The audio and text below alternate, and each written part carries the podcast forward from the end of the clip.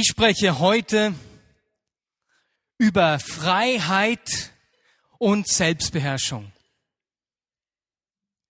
Wie wir im Sonntagszettel stehen, äh, sehen können, lesen können, die Podcasthörer natürlich nicht, steht da, Geschwister, ihr seid zur Freiheit berufen.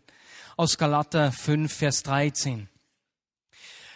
Freiheit und Selbstbeherrschung. Selbstbeherrschung ist nicht in dem Sinne etwas, was mit meiner Kontrolle, mit meiner Disziplin in erster Linie zu tun hat, werden wir im Rahmen dieser Predigt sehen, sondern etwas, das entsteht als eine Frucht des Geistes dort, wo der Heilige Geist Raum hat. Und dort, wo der Geist ist, da ist Freiheit. Es gibt einen engen Zusammenhang zwischen Freiheit und Selbstbeherrschung. Das ist einfach eine Kurzzusammenfassung für den Anfang, damit ihr wisst, worum es geht. Na? Wir leben glücklicherweise in einem Land, das nicht von einem fremden Regime beherrscht wird. Wir können in der Schweiz auch unseren Glauben frei ausleben, können wählen, in welche Kirche, in welche Gemeinde oder Gemeinschaft wir gehen wollen. Freiheit wird in unserer Gesellschaft richtig groß geschrieben. Und wir haben das gerade auch in den letzten Wochen gesehen, in der letzten Woche, wo doch arg über die Freiheit diskutiert wurde. Auf der einen Seite über die Religionsfreiheit aber auch über die Meinungsfreiheit. Und da sind die Diskussionen teilweise ziemlich heftig entbrannt. Wir wollen frei sein. Wikipedia definiert Freiheit als die Möglichkeit, ohne Zwang zwischen verschiedenen Möglichkeiten auswählen und entscheiden zu können. Eine schöne Sache, wenn man sich so auswählen kann zwischen verschiedenen Möglichkeiten. Jetzt bei uns zu Hause im Klo, ich wohne ja in einer WG, meine Frau und ich haben zusammen ein WC so, und da hängt ein Zeitungsartikel.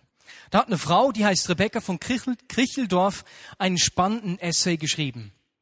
Sie ist eine Dramaturgin, die auch schon zwei Stücke äh, geschrieben hat, die bei uns in Bern im Stadttheater aufgeführt wurden. Und sie schreibt da, dass die übergroße Freiheit manchmal, manchmal schon fast zur Tyrannei wird.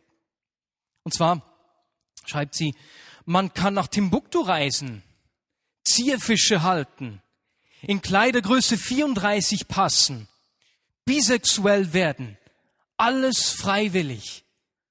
Aber entscheiden muss man sich, pausenlos und immer wieder neu. Wie sie schreibt, haben wir so viele Freiheiten, dass wir manchmal davon etwas überfordert sind. Und das bringt dann auch die Frage auch, ob wir wirklich frei sind. Wenn ich unseren Alltag anschaue, dann gibt es viele Dinge, die versuchen, uns unsere Freiheit zu rauben und über uns zu bestimmen. Es gibt da einige banale Beispiele, wie beispielsweise vor zwei Wochen bei uns in Bern wir hatten ja den Mitarbeiterabend und am Morgen des Mitarbeiterabends hatten wir eine Bereichsleitersitzung. Diese Bereichsleitersitzung war so angesetzt bis halb zwei Uhr nachmittags. Ne? Und um zwei Uhr hätte ich schon in der Petruskirche sein sollen, um dort beim Aufbau mitzuhelfen. Eine halbe Stunde, ne, wenn die Sitzung noch etwas länger geht, dann noch die Reise, ist ziemlich knapp bemessen. Und in dieser Sitzung war auch meine Herrschaften keine Essenspause vorgesehen. Kein Essen eingeplant. Ihr könnt euch nicht vorstellen, welchen Stress das bei mir ausgelöst hat. Und ich war so gestresst, dass sich mein Stress auf alle anderen übertragen hat, bis mich dann jemand aus dem Bereichsleitungsteam ziemlich forsch angegangen ist. Marius, übertrage nicht deinen Stress auf uns alle. Ich habe mit meinem Druck mit diesem Stress die Situation und diese Sitzung zu bestimmen begonnen. Und ich, ich denke, viele von uns kennen solche Situationen. Äh, es gibt verschiedene Dinge, beispielsweise auch die Angst. Ich habe schon miterlebt, dass Menschen äh, solche Angst haben, keinen Partner zu finden, dass sie einfach den nächstbesten nehmen. Habt ihr das auch schon gesehen? Und, und dann zerbricht die Beziehung relativ bald mal wieder und der Schmerz ist noch tiefer und diese Angst, keinen Partner zu finden, wird noch größer. Ich habe aber auch andere Menschen gesehen, die hatten so sehr Angst, verlassen zu werden, dass sie entweder sich so an einen Menschen geklammert haben oder an Menschen geklammert haben, weil sie Angst hatten, die zu verlieren oder sich schon gar nicht öffnen konnten, nahe zu Menschen zu kommen. Und diese Angst, verlassen zu werden, bestimmt das Leben dieser Menschen. Es gibt noch viele weitere Beispiele von Ängsten, die ich aufzählen könnte. Flugangst, Existenzangst, Zukunftsängste, Angst zu kurz zu kommen, Angst nicht genug gut zu sein, Angst nicht gut beim Menschen anzukommen. Und diese Dinge beginnen unser Leben zu bestimmen. Verbitterung beispielsweise. Wenn jemand verbittert ist, verletzt worden ist von einem anderen Menschen und dieser Person einfach nicht vergeben kann, beginnt es das Leben zu bestimmen. Und wenn er dieser Person, das ist ein Beispiel, das ich echt gehört habe, wenn er dieser Person auf der Straße begegnet, wechselt er die Straßenseite. Heftig, ne? Diese Dinge versuchen, unser Leben zu bestimmen und unsere Freiheit zu rauben. Es können aber auch Bedürfnisse von Menschen sein, die uns zu bestimmen versuchen. Egal, ob es Ehepartner sind, die eigenen Kinder oder einfach Menschen in Not. Gerade Menschen, die aus äh, der Bestätigung von anderen äh, einen Gewinn ziehen, sind oftmals herausgefordert, nicht Menschen gefallen zu wollen und sich nicht von anderen Menschen und der Not von Menschen bestimmen zu lassen. Oder aber Dinge wie Sucht und Sünde, Verhaltens- oder Konsummuster, die unser Leben zu bestimmen versuchen. Und so gibt es unterschiedliche Dinge, die um unsere Aufmerksamkeit buhlen und versuchen, unser Leben, unser Verhalten zu bestimmen. In Lukas 4, 18 lesen wir, wie Jesus seinen grundlegenden Auftrag beschreibt. Und das hat mit dieser Freiheit zu tun. Wir lesen, wir lesen dort, der Geist des Herrn ruht auf mir, denn der Herr hat mich gesalbt. Er hat mich gesandt mit dem Auftrag, den Armen gute Botschaft zu bringen, den Gefangenen zu verkünden, dass sie frei sein sollen, und den Blinden, dass sie sehen werden, den Unterdrückten die Freiheit zu bringen und ein Jahr der Gnade des Herrn auszurufen. Jesus ist gekommen, damit wir frei sein sollen. Ihr seid zur Freiheit berufen, wie der Autor des Galaterbriefs schreibt. Und wenn wir hier von Freiheit sprechen, geht es nicht so um eine Proforma-Freiheit, etwas, das leicht mit Worten gesagt ist, wie beispielsweise in der DDR. Da war Freiheit eines der meistverwendeten Worte. Man hat das an Spruchbändern, an Häusern befestigt gesehen die, die einzige Jugendorganisation, die hieß, soviel ich weiß, die Freie Deutsche Jugend oder so. Freiheit. Aber wer, wer die DDR kennt, der weiß, dass die Menschen nicht so frei waren. Und wer ausreisen wollte, hat es zumindest da erfahren. Jesus ist gekommen, dass wir frei sein sollen. Was heißt das aber? Ich denke, dass es sinnvoll ist, das Leben und das Reden von Jesus anzuschauen. Denn da sehen wir, dass er auf verschiedene Arten Freiheit gebracht hat. Die Evangelien sprechen davon, dass Jesus Freiheit von Sünde und Schuld gebracht hat. Dass er Freiheit von Bedrängung durch Mächte und Dämonen gebracht hat. Freiheit von Krankheit, von gesellschaftlicher und sozialer Unterdrückung Freiheit von Angst und Sorgen, Freiheit von Erwartungen. Mein Joch ist nicht schwer, beispielsweise. Freiheit von Gefangenschaft und Freiheit vom Gesetz. Also die Freiheit, die Jesus den Menschen bringt, ist, ist umfassend. Es geht nicht einfach nur darum, dass er schwupp unsere Sünden vergibt und wir haben eine Freikarte in den Himmel und damit hat es sich mit der Freiheit. Nee, sondern wenn wir diese Beispiele lesen, wie Jesus Freiheit gebracht hat, sehen wir, dass es mit unserem Alltagsleben zu tun hat. Dass es Dinge hat, die unser Leben heute, hier im Jetzt bestimmen sollen. Und um praktisch zu sehen, was das für uns heißt, schauen wir uns an, wie Jesus gelebt hat. Jesus ist das perfekte Vorbild das Modell für unser Leben und unseren Auftrag. An ihm können wir uns orientieren. Ihm wollen wir ähnlich werden. Ihm wollen wir nachahmen. In sein Bild sollen wir verwandelt werden. Wie ist Jesus beispielsweise mit der Erwartung von Menschen umgegangen? Wie hat er in unterschiedlichen Lebenssituationen reagiert? Wie, wie hat er diese Freiheit ganz praktisch geäußert? Und ich möchte mit einer Geschichte aus Johannes 11 beginnen, die mich äh, echt getroffen hat, als ich sie gelesen habe in diesem Zusammenhang. Und zwar ist es die Geschichte von Lazarus. Jesus war, äh, hat gerade, ist gerade aus Galiläa geflohen, als sie ihn dort zu steinigen versuchten. Er konnte gerade noch entkommen und kam auf die Ostseite des Jordans. Und ist jetzt seit ungefähr schon zwei, drei Wochen da, als ihn ein Botschafter erreicht. Und dieser Botschafter bringt eine schlechte Nachricht. Und zwar sagt ihm Jesus, Martha und Maria schicken mich. Dein guter Freund Lazarus, er ist richtig schwer krank, der liegt im Sterben. Und ich meine, Martha und Maria haben diesen Botschafter natürlich mit einem Grund geschickt.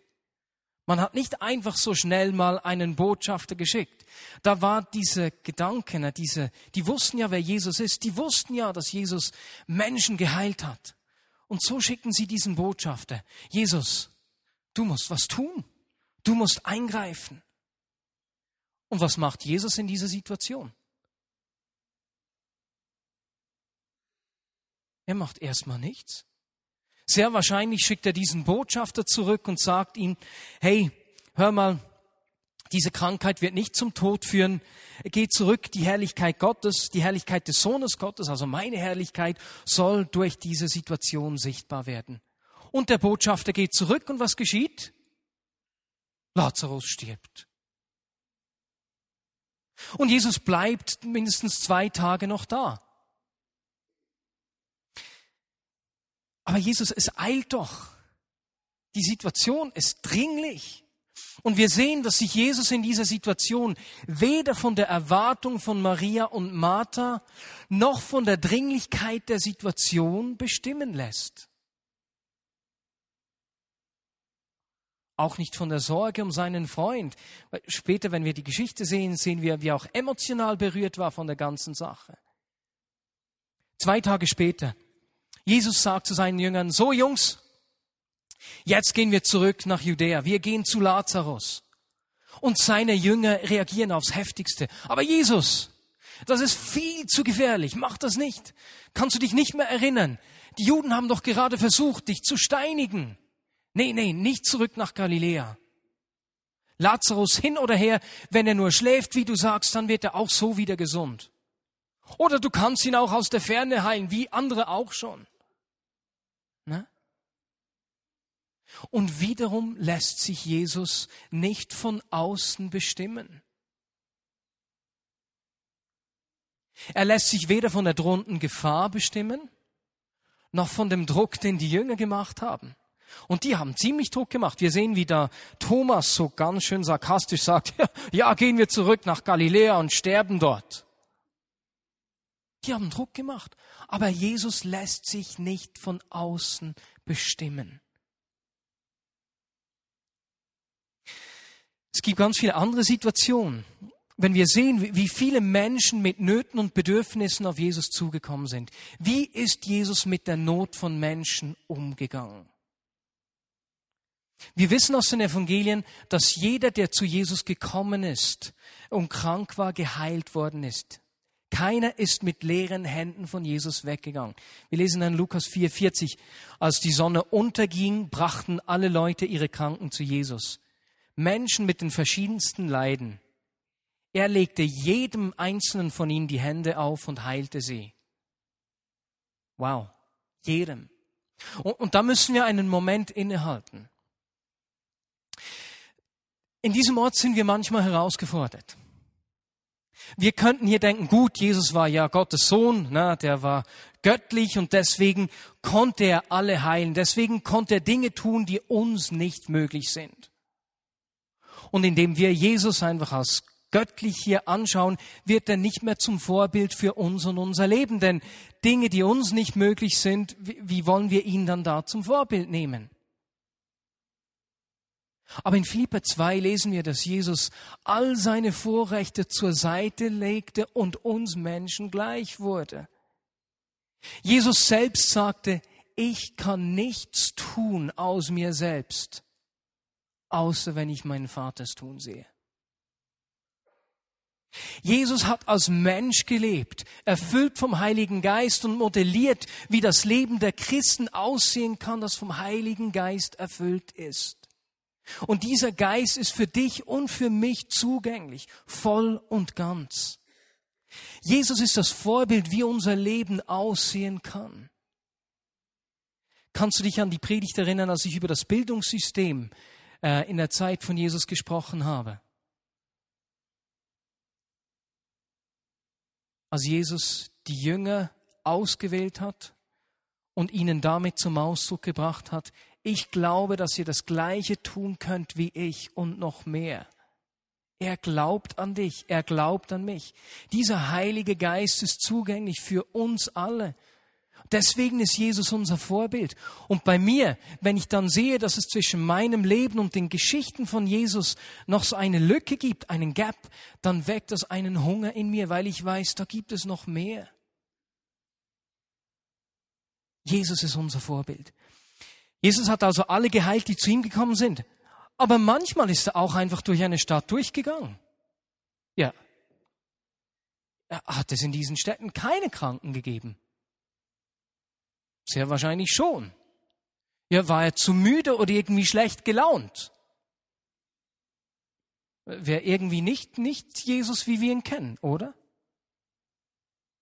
Da war beispielsweise am Teich von Bethesda ein Mann, der seit 36 Jahren krank war.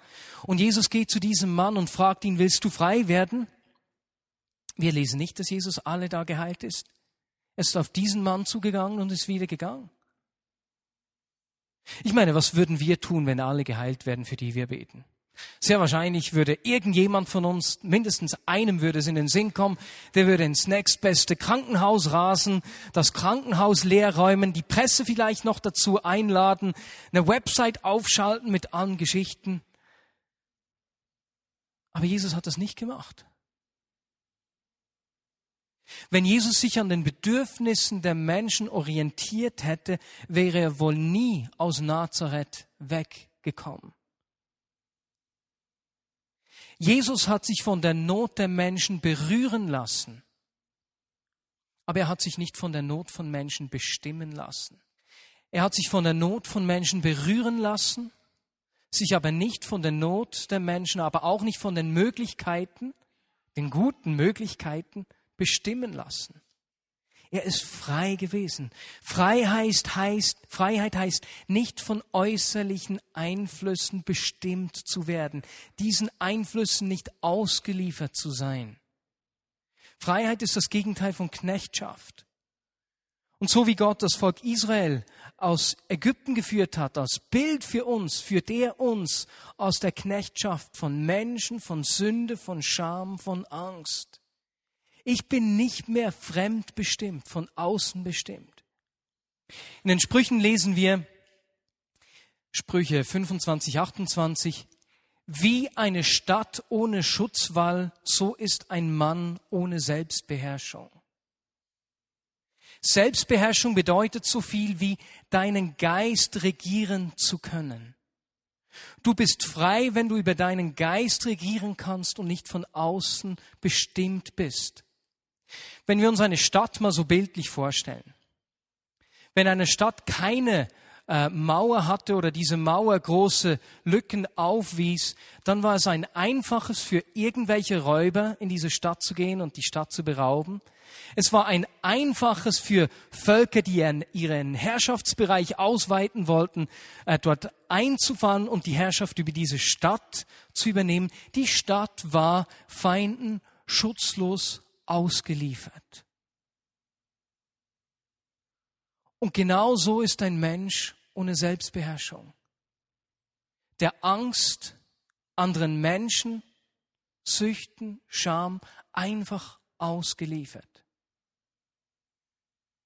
Dass Jesus uns frei und heil machen will, heißt, dass er unsere Selbstbeherrschung wiederherstellen will.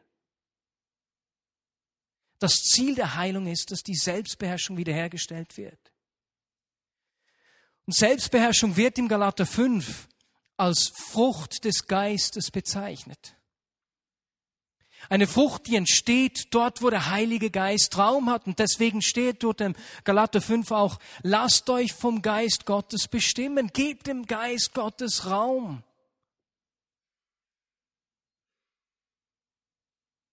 Selbstbeherrschung ist nicht eine Sache meiner Disziplin oder meiner Kontrolle, sondern des Wirkens des Geistes Gottes in mir. Was ich tun kann, ist dem Heiligen Geist Raum geben in meinem Leben. Und die Selbstbeherrschung wächst als Frucht. So wie wir lesen, dort, wo der Geist des Herrn ist, im zweiten Korinther, wo der Geist des Herrn ist, da ist Freiheit. Und dort, wo meine Selbstbeherrschung wiederherstellt wird, werde ich nicht weiter fremdbestimmt. Ich kriege Mut, Selbstachtung. Ich sehe meinen Wert und lasse mich deswegen nicht fremdbestimmen. Ich sehe den Wert meines Auftrages. So wie Jesus, der sich nicht von der Krankheit von Lazarus hat bestimmen lassen. Denn ich tue einfach, was ich den Vater tun sehe. Ich weiß, wer ich bin. Ich weiß, was mein Auftrag ist, wozu ich geschaffen worden bin. Und deswegen kann Jesus auch zur rechten Zeit wieder gehen. Er ist von innen, vom Werten, vom Auftrag Gottes in seinem Leben bestimmt und nicht von außen. Und er kann zur rechten Zeit wieder gehen, denn dort, wo er seinen Auftrag, wo er seinen Wert sieht, kann er auch Grenzen setzen. Als Petrus beispielsweise zu Jesus kommt und sagt, Jesus, Jesus, du darfst nicht sterben, er sagt jetzt ihm, geh hinter mich, Satan, du versuchst mich zu kontrollieren. Du versuchst, deine Liebe zu mir versucht, mich von meinem Auftrag, von meiner Bestimmung abzuhalten und mich zu Fall zu bringen. Und er setzt ihm Grenzen. Grenzen kommunizieren Wert. Alles, was innerhalb der Grenzen ist, ist so wertvoll, dass es geschützt werden darf.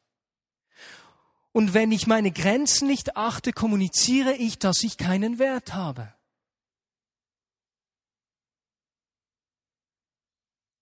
und Kräfte beginnen mich zu kontrollieren und zu bestimmen. Ganz egal, ob das Ängste sind, ob es Geld ist, ob es irgendwelche Süchte sind, ob es äh, Menschen sind. Und genau das geschieht bei zerbrochenen Menschen. Genau das ist in ihrem Leben geschehen. Sie haben ihre Selbstbeherrschung verloren, ihren Wert und ihre Grenzen. Jesus kann durch Städte gehen, weil er über seinen Geist regiert. Die kranken Menschen um ihn herum, die treffen nicht die Entscheidungen für ihn. Sie bestimmen nicht über ihn. Er macht, was er den Vater tun sieht. Und so lesen wir dann auch, dass die Nöte der Menschen immer größer werden. Und Jesus sagt Dinge dann zu ihnen wie, trinke mein Blut und iss mein Fleisch. Und die Leute gehen weg. Ein junger Mann kommt und Jesus sagt zu ihm, ähm, verkaufe alles, was du hast und gib das Geld den Armen. Und auch dieser Mann geht weg. Negatives Gemeindewachstum. Und Jesus, der Liebhaber unserer Seele, schaut zu, wie dieser Mann geht und sehr wahrscheinlich verloren geht. Jesus sagt dann nicht, ey, komm doch zurück, ich werde doch für dich sterben und bleib doch hier. Nee, er lässt ihn gehen. Ist das nicht unglaublich? Jesus lässt diesen Mann gehen. Das ist etwas, was wir wissen müssen über uns Menschen, über die Zerbrochenheit und die Bedeutung von Heilung und Wiederherstellung. Es geht nicht darum, Menschen zu kontrollieren oder zu binden. Wir versuchen nicht einfach Menschen zu einem Gebet zu bringen, dass sie gerettet sind, ein Gebet gesprochen haben. Ziel ist nicht, dass jemand einfach körperlich geheilt wird und vielleicht dann Teil der Vignette Bern wird und bleibt. Es viele Menschen, die eine Begegnung haben, die, die, die erwarten dann von ihren Leitern oder Seelsorgern, dass sie ihnen sagen, wie sie leben sollen nicht fremdbestimmt zu sein. Jesus will uns nicht kontrollieren. Er lässt diesem Mann die Freiheit, er lässt ihn gehen. Jesus will eine Partnerschaft, eine wahre Beziehung. Aus diesem Grund ist das Ziel von Heilung und Freiheit immer, dass diese Selbstbeherrschung wiederhergestellt wird. Diese Frucht der sichtbaren Gegenwart Gottes in unserem Leben. Und Selbstbeherrschung heißt dabei nicht einfach, dass ich keine dummen Sachen mehr mache. Nichts Doofes mehr tue, überhaupt nicht, sondern dass ich die Dinge Gottes tue dass ich den Wert seines Auftrags sehe und das tue. Jemand hat das wunderschön ausgedrückt. Selbstbeherrschung ist nicht die Fähigkeit, zu vielen Dingen Nein zu sagen, sondern zu einer Sache so stark Ja zu sagen, dass alle anderen Stimmen verblassen und ihre Kraft verlieren. Schöner Satz, ne? Selbstbeherrschung ist nicht die Fähigkeit, zu vielen Dingen Nein zu sagen, sondern so stark zu etwas Ja zu sagen, dass alle anderen Stimmen ihre Kraft verlieren.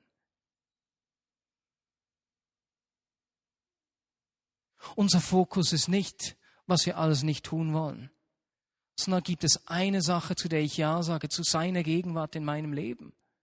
Ich will mehr von ihm. Und dieses überwältigende Ja zu seiner Gegenwart lässt viele Optionen einfach so in sich äh, verloren gehen. Weswegen ist das wichtig?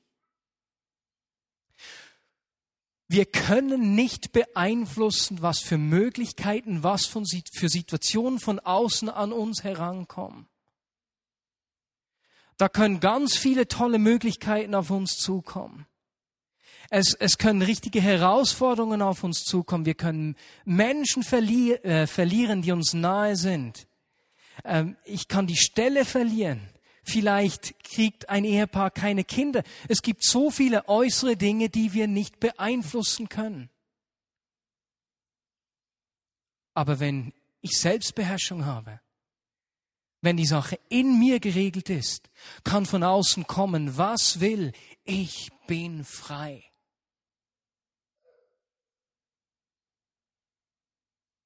Und zu guter Letzt,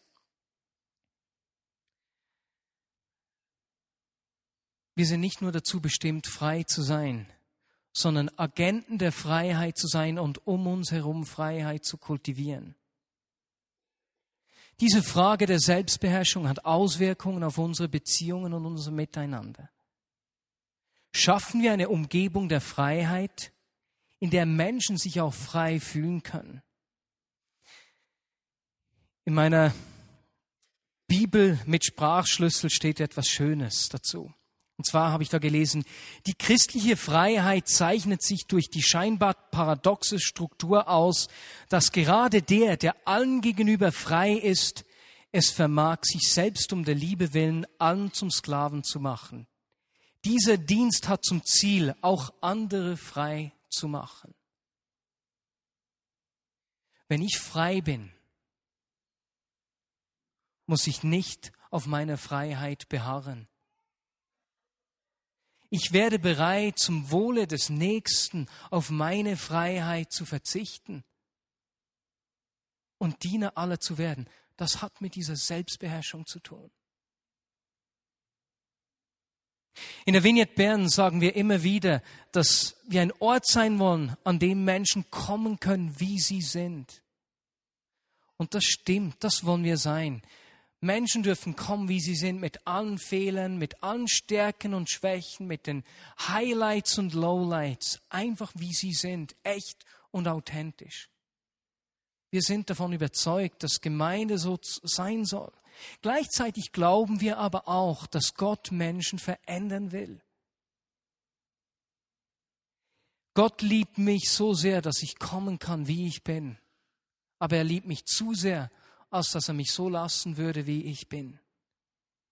Er will dir und mir Freiheit zurückschenken und unsere Selbstbeherrschung wiederherstellen. Lasst uns einfach einen Moment ruhig sein, bevor ich beten werde und wir füreinander beten werden. Und Jesus, ich danke dir, dass du Freiheit bringst. Nicht nur in Worten, nicht nur pro forma, sondern richtig und echt spürbar heute für unser Leben, für unsere Lebenssituation.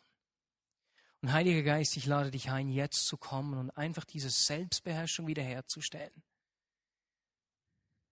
Ich lade dich ein in mein Leben und sage, ich gebe dir Raum. Jesus, ich will nicht gegen all die Dinge kämpfen, die ich nicht will, sondern ich will dir Raum geben. Nicht schauen, zu was ich alles Nein sagen will, sondern meine Aufmerksamkeit dem zu geben, zu dem ich Ja sagen will. Zu dem ich Ja sage. Und so bitte ich dich einfach für Begegnungen heute. Und ich möchte beten, und zwar für einige spezifische Dinge. Also wird sehr, äh, es wird spezifisch sein und doch relativ allgemein. Ich lade euch nicht nach vorne ein jetzt in erster Linie, sondern ich lade dich ein, aufzustehen. Wenn du gesehen hast, da gibt es Dinge in meinem Leben, die mich zu bestimmen versuchen. Und du möchtest heute wie dem Heiligen Geist zum Ausdruck bringen, ich will dir Raum lassen, dass gerade im Angesicht dieser Dinge, die mich zu bestimmen versuchen, du mir diese Selbstbeherrschung schenkst, diese Selbstbeherrschung wachsen lässt. Du darfst jetzt aufstehen. Es können irgendwelche Dinge sein, die versuchen, über dich zu bestimmen, die versuchen, dir die Freiheit zu rauben. Das wäre ein Ausdruck Gott gegenüber. Ich will dem Heiligen Geist Raum geben. Ich will frei sein. Ähm, das hat sicherlich all die schon eingeschlossen, die ich jetzt erwähne. Wenn nicht, darfst du dennoch aufstehen. Wenn du dich immer wieder oder regelmäßig dabei ertappst, die du gegen Dinge kämpfst, die du nicht, nicht, will, nicht willst eigentlich. Und du möchtest wie heute sagen, ich wende meine Augen ab von den Dingen, gegen die ich kämpfe und wende sie dem zu, der mir diese Selbstbeherrschung schenkt. Eben nicht das Nein zu tausend Sachen, sondern dieses Ja zur Einsache, seiner Gegenwart. Dann darfst du auch jetzt aufstehen. Und dann lass uns einfach jeder für sich, wo er steht, jetzt beten. Ich bete hier vorne für mich. Und ihr dürft einfach das Gott gegenüber selbst zum Ausdruck bringen. Ihm sagen, ich will dir Raum geben. Heiliger Geist, komme du in diese Lebenssituation und schenk mir diese Selbstbeherrschung zurück. Heiliger Geist, ich will von dir bestimmt sein. Ich will mein Leben von dir bestimmen lassen, wie wir im Galater 5 lesen. Ich will den Wert sehen, den du mir gegeben hast. Ich will die Grenzen sehen können, die ich habe. Schenk mir die Selbstbeherrschung. Und Jesus, ich möchte nicht nur selbst frei sein, sondern bekannt sein als Mensch, der Freiheit bringt. Ein Mensch, um den herum sich andere frei fühlen andere Menschen frei werden. Heiliger Geist, mehr von dir in meinem Leben. Könnt einfach, wenn ihr aufgestanden seid, selbst weiter beten. Eine Sache ist mir auch aufgefallen. Manchmal, wenn wir Menschen sehen, die die Freiheit verloren haben, beginnen sie Grenzen hochzuziehen aus Selbstschutz, weil sie merken, hey, da läuft was schief. Aber das Problem ist, dass sie noch nicht frei sind und eigentlich mit den Grenzen, die sie hochziehen, nur diese Gefangenschaft zementieren in dem Sinne. Und Jesus, ich bitte dich, dass du dort, wo Menschen um ihre Gefangenschaft herum äh, Grenzen hochgezogen haben, die sie davon abhalten, sich zu öffnen, äh, dass du Freiheit schenken kannst. Ich bitte dich, dass du ihnen hilfst, diese Mauern abzubauen. Im Namen Jesus. Amen. Und ich möchte noch für eine letzte, ihr dürft euch setzen. Vielen Dank. Ich möchte für eine letzte Gruppe beten, und zwar, dass wir alle miteinander beten. Wenn du hier bist und du bist krank am Körper in irgendeiner Art und Weise, sei es die Schweinegrippe, sei es irgendwie sonst was, ähm, auch wenn es noch so heftig ist, wenn es als unheilbar bezeichnet ist, dann gib doch jetzt ein Zeichen. Steh auf, wenn du kannst. Wenn du nicht aufstehen kannst, gib sonst irgendein Zeichen. Menschen, die auf irgendeine Art und Weise krank sind. Es kann auch sein, dass du ähm, Asthmatiker bist. Es kann sein, dass du was gebrochen hast durch irgendwas, was auch immer du hast, Rückenschmerzen. Du hast immer wieder Kopfschmerzen oder Migräne, was auch immer. Mach dich bemerkbar. Und jetzt bitte ich, dass die Menschen, ja gut, wir machen, geben noch einen Moment, alle, die in irgendeiner Form ein Leiden haben, dürfen aufstehen. Und jetzt bitte ich die Menschen, die da rumstehen, einfach zu jemandem zu gehen und für die Person zu beten. Zum Abschluss beten wir jetzt hier noch voreinander, okay? Und schaut, dass niemand alleine steht, dass niemand alleine